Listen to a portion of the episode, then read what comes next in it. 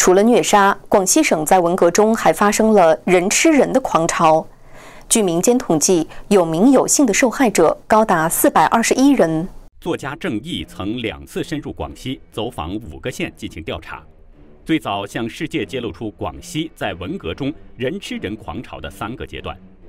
刚开始阶段，吃人还是偷偷摸摸；发展到高潮阶段，挖取活人心、肝、肺等都是大张旗鼓；最终达到群众性疯狂阶段，人们残存的一点罪恶感与人性，已被共产党发起的阶级斗争的十二级台风刮得一干二净，连一般群众都卷入了吃人狂潮。而宋永毅教授和团队编著的《广西文革机密档案资料》，则依据官方机密资料，揭示出更大规模的惨案。文革中，广西有三十一个县市卷入吃人狂潮，仅在机密档案中就记载了三百零二人次被吃，而民间学者统计，有名有姓的被害者达到四百二十一人。最厉害的是武宣县，根据档案的统计，有七十五个人被吃掉，他们就是在赶集的时候，把那些所谓地府反坏右及其子女，或者说是反对派的人。把他们当场斗了以后杀死，然后所有的群众就上去都割的肉吃，剖肝啊吃，吃人的甚至包括未成年人。铜陵中学副校长黄家平在批斗中被乱棍打死。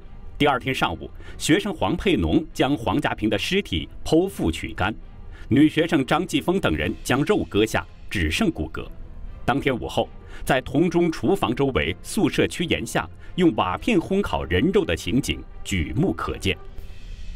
然而，学者们研究发现，广西人吃人狂潮并不是民间自发，而是国家机器行为。文革期间，广西在全国最独特的两点就是国家机器完整和发生大规模人吃人。公社的革委会主任就在，武装部部长就在。人家叫他说你阻止一下，他说哎，这个是群众运动，我们为什么要阻止？也就是说，他支持啊，而且这个中间呢，常常还是武装部长带头。武装部在文革中间来说，它是个国家机器，国家机器直接参与，榜样的力量是无穷的。隆安县一个民兵的例子，显示出国家机器如何逼着人吃人。有一个民兵叫林有元，是个基干民兵。这个人呢，他虽然也是杀人凶手，但是他开始没有吃人。结果那个武装部长姓黄的，就说：“哎，你下去把那个什么人给杀了，杀了以后呢，你把他的肝给我挖出来带回来，我们要烧了吃。”那他当然说：“这这这这个我怎么能？”他就第一次他抵制了。回来的时候呢，那个武装部就警告他说。下一次，如果你再不执行这个命令，我们就把你给吃了。后来他就成为杀人、剖腹、挖肝、去胆的一个积极分子了。宋永毅教授在论文中整理出在机密档案中被点名的二百名直接剖腹或取肝的杀人犯、策划犯，其中百分之六十都是国家机器成员，而武宣县百分之八十四的吃人者都是中共党员或干部。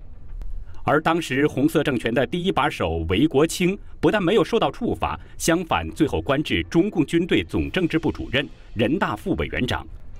据说韦国清当时还不满意的反问道：“为什么吃过人的人不能继续当干部？”